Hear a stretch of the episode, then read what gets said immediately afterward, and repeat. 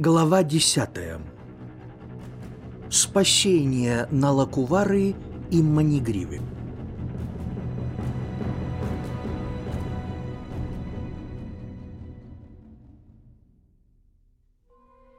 Царь спросил, «О, учитель, за что же почтенный народа проклял Налакувару и Манигриву?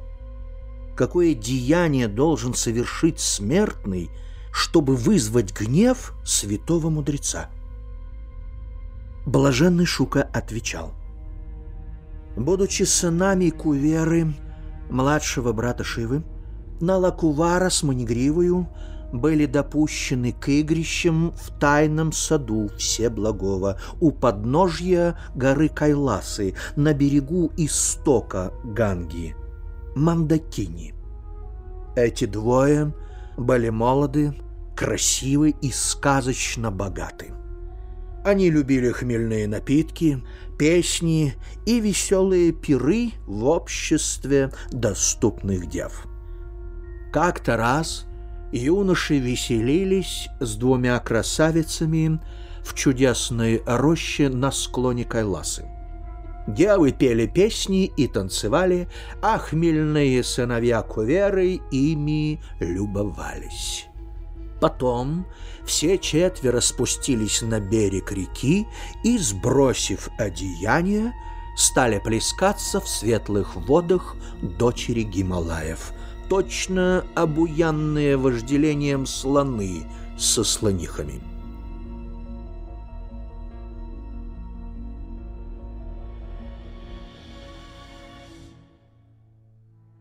Случилось так, что в то время по берегу Ганги шествовал своим путем святой странник народа. Неожиданно взору его предстали забавы сыновей Куверы. Заметив старца, девы застыдились, поспешили к берегу и прикрыли свою наготу одеждой – а самодовольные, опьяненные медом и похотью, Налакувара и Манигрива продолжали веселиться и не оказали должного почтения первому из мудрецов. Тогда великий Народа разгневался на сыновей Куверы и молвил назидательно. Народа сказал, «Воистину, — Ничто так не развращает душу, как богатством, благолепие и знатное происхождение. Хотя обладатель этих достояний и находится в более выгодном положении, нежели прочие смертные, однако, дав волю гордости, он непременно растратит эти благоприобретения на женщин игры и вино. Высокомерие – мать жестокости.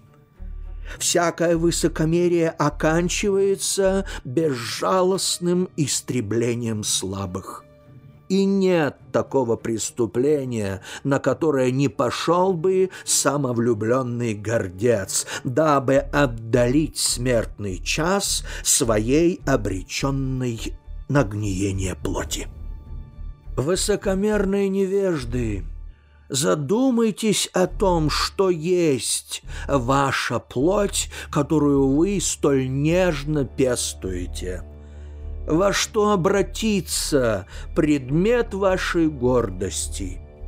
В испражнение червей, в придорожную пыль, Дабы насладить свою плоть и самолюбие, вам приходится постоянно творить насилие над слабыми, за что вы неизбежно обрекаете себя на адовые страдания.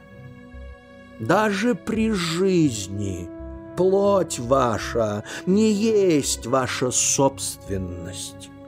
Множество живых существ пользуются ею – как предметом своего наслаждения и выгоды. Родители и дети, работники и хозяева.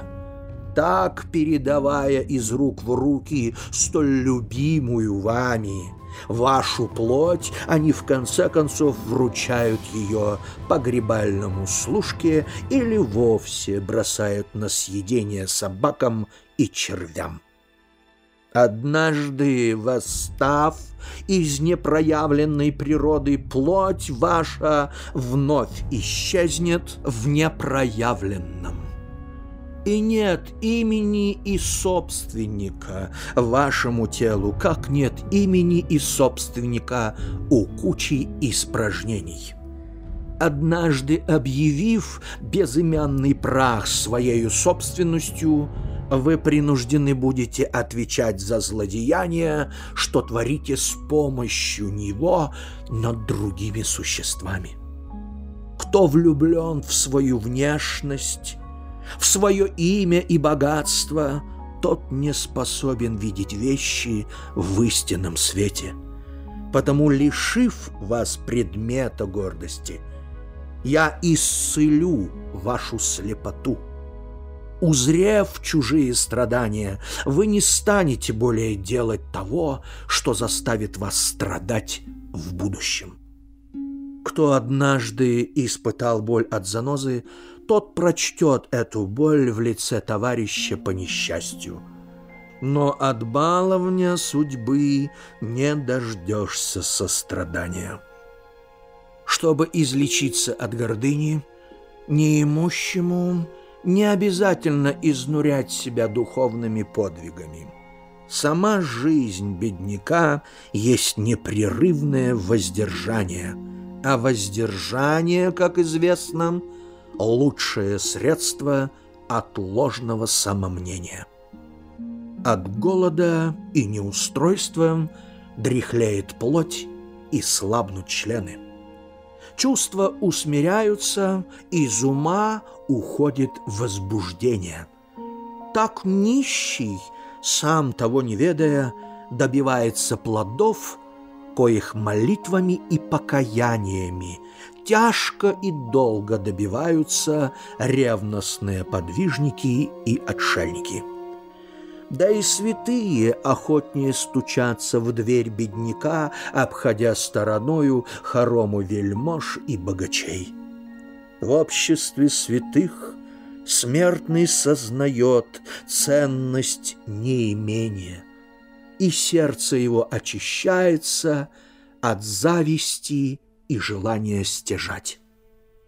Разве найдут что-либо ценное для себя беспристрастные слуги Спасителя в обществе ослепленных богатством и самодовольных гордецов? Да и чем святые странники могут помочь надменным глупцам? На что богачу Спаситель, лишающий его иллюзии собственности? Призрачные дары совсем вскружили вам голову, но недолго осталось вам, о дети Куверы, пребывать в плену дурмана. Скоро я исцелю вас от вашего наваждения. Коль скоро на Лакувара и Манигрива вы похваляетесь богатством, юностью, благолепием и бесстыдно нарушаете обычай почитать старших, быть вам отныне существами, которым не нужно ни движение, ни одежда. Так, по проклятию народы, гордые небожители обратились в неподвижные деревья – но, уходя, Народа сказал им, что если через много сотен лет сын Васудевы, потомка доблестного яду, их чем-нибудь коснется, они снова станут прекрасными сыновьями Куверы и вернутся в небесное царство.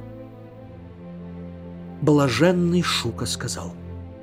С этими словами Великодушный мудрец продолжил свой путь, а Налакувара с Манигривою обратились в неподвижные деревья.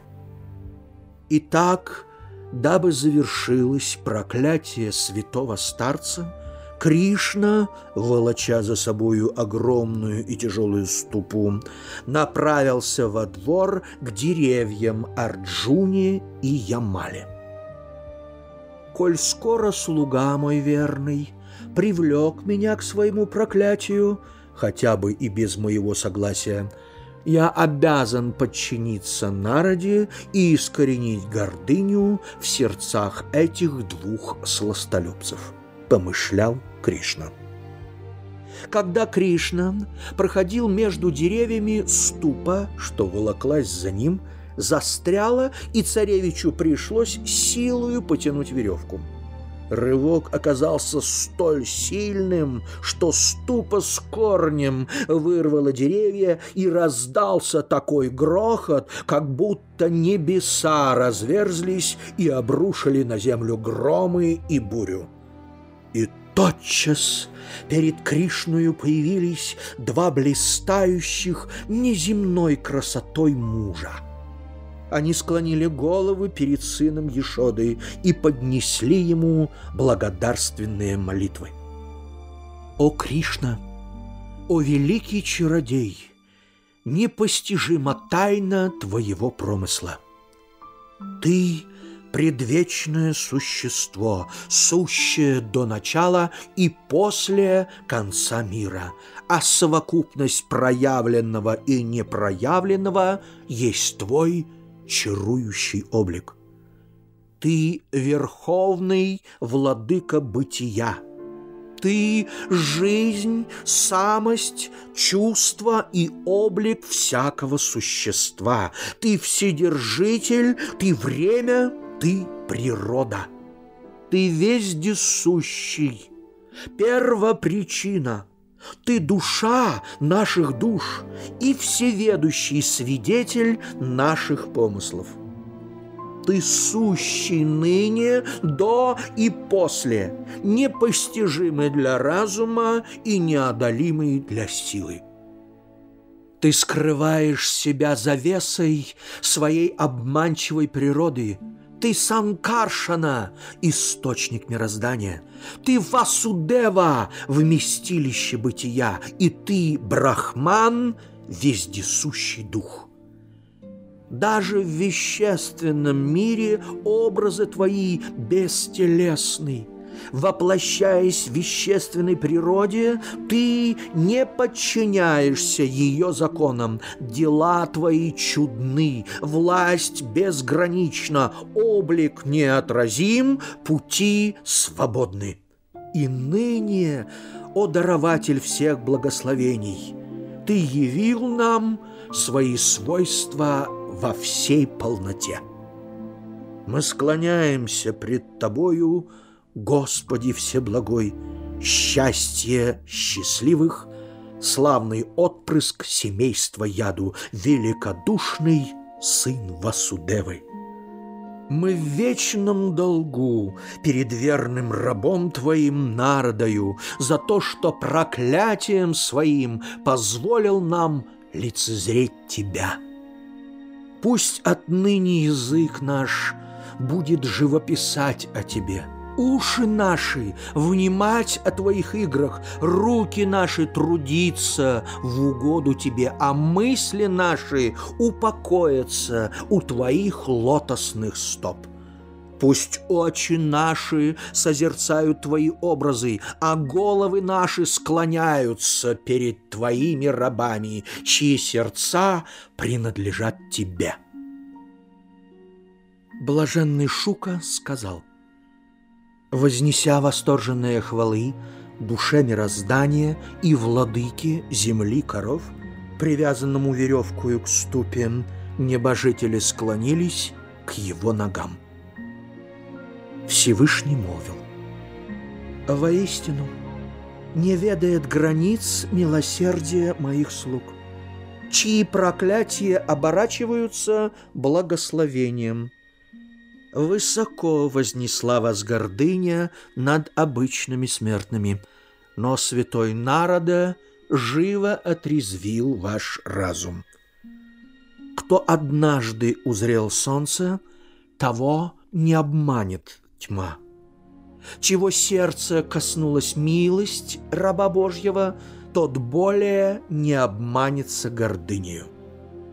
А теперь, на Лакувара и Манигрива, возвращайтесь домой. Пусть помыслы ваши впредь всегда будут обо мне. И обещаю, я никогда не покину вас и уберегу от всяческих несчастий.